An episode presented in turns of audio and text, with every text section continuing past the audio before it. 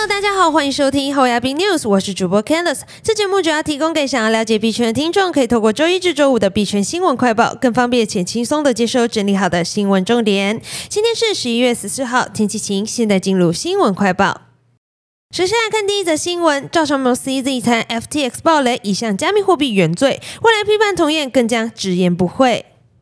加密货币交易所 FTX 暴雷事件持续延烧，FTX 在十一日宣布步入破产重组程序，没想到十二日 FTX 又遭骇客攻击，还被知情人士爆料指控秘密挪用一百亿美元客户资产，会计系统有后门可篡改任何公司财务记录，这让币安执行长赵长鹏不禁在十二日发推感叹：这是什么闹剧？已搞成变成是加密货币的错，而非一个人犯下的错误。赵长鹏最后提到，未来他将打破不公开评论竞争对手的政策，对他这。行业中看到的问题更加直言不讳，这会引起更多的争论，或是更多的战斗迷因。但这并非是他的本意，他的本意是为了降低风险。接下来看下一则新闻：币安暂停接受 FTT，鼓励客户自行保管加密货币。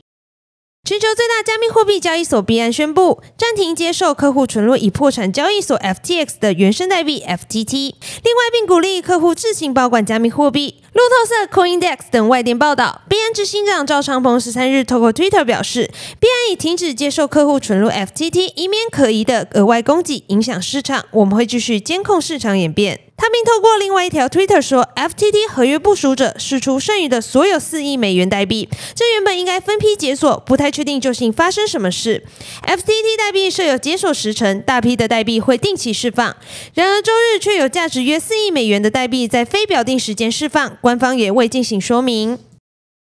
接下来看下一则新闻，Staker 受损一千零六十七万美元等值代币，为客户寻求法律制裁 FTX。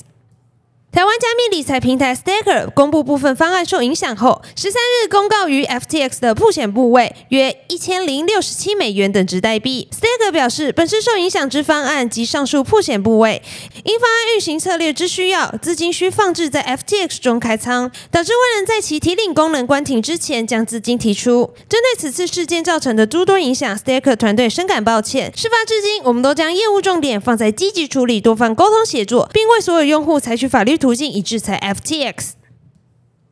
接下来看下一则新闻，AX 图公告将维护七到十天，以暂停提领交易。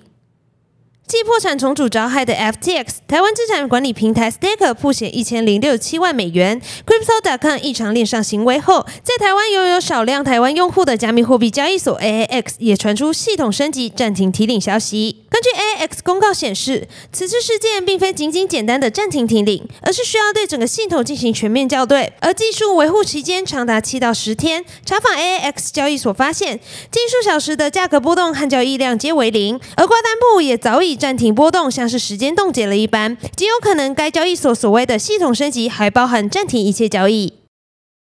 今天新闻快报就到这边结束了。如果听众有任何国内外新闻或消息，希望我们帮阅读，可以在下方留言分享。感谢你收听今天的后亚宾 news，我是 Candice，我们明天空中再见，拜拜。